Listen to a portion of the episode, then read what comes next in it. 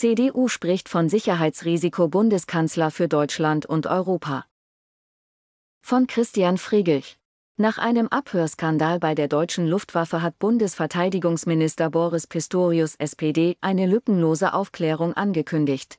Dabei geht es auch darum, ob gegen IT-Sicherheitsbestimmungen verstoßen wurde, wie er in einem Statement am Sonntagnachmittag in Berlin deutlich machte.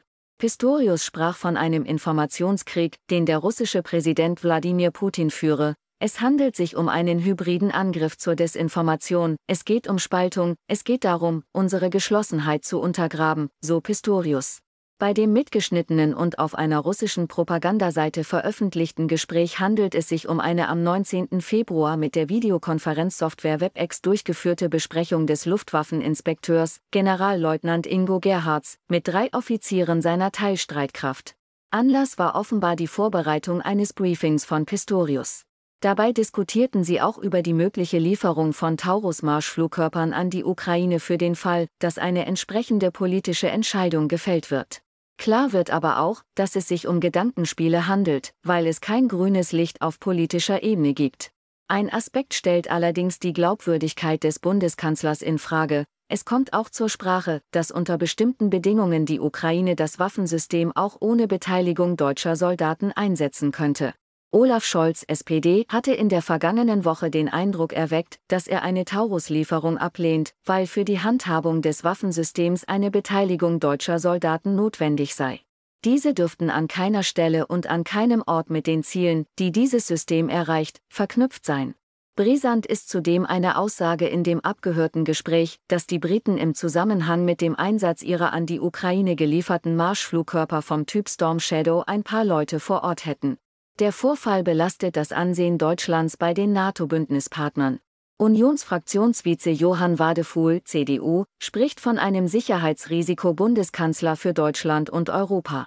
Taurus sei zum Synonym für den Umgang des Bundeskanzlers mit unserer nationalen Sicherheit und der Sicherheit unserer Partner in der EU und in der NATO geworden, so Wadefuhl zur Welt.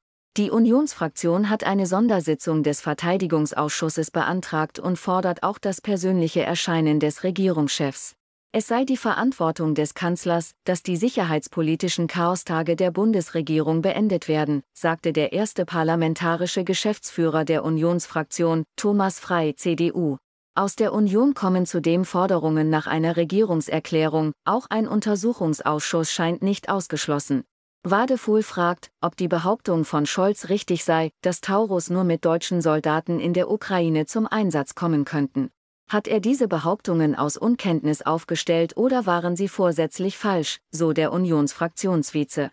Man wolle auch wissen, wer Scholz zu welchem Zeitpunkt in diesen Angelegenheiten beraten hat und wann der Bundeskanzler vom abgehörten Telefonat erfahren hat.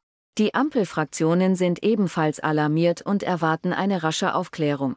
Völlig klar ist, dass es sich um einen für die Sicherheit Deutschlands, aber auch die seiner Verbündeten zweifellos sehr gravierenden Vorgang handelt, erklärte Grünen-Fraktionsvize Konstantin von Notz.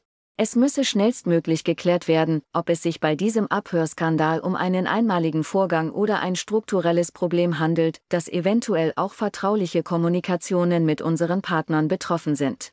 Der Leak zeige, Russland setze mittlerweile alle Mittel ein, um die Verbündeten zu spalten und weitere Unterstützung für die Ukraine zu verhindern. In der FDP herrschen große Sorgen vor weitreichenden Konsequenzen. Weil durch Deutsche bekannt wurde, dass Briten und Amerikaner in der Ukraine tätig sind, sind deren Regierungen verständlicherweise ungehalten. Es ist zu befürchten, dass die enge Zusammenarbeit mit den Nachrichtendiensten der westlichen Partner darunter leiden wird und wir wichtige Informationen nicht mehr erhalten, so der verteidigungspolitische Sprecher, Alexander Müller. Die Argumente des Kanzlers seien längst widerlegt. Wir fragen uns, ob er schlecht beraten wird oder solche Aussagen trotz besseren Wissens macht. Beides ist nicht gut. Die AfD deutet den Skandal ganz anders.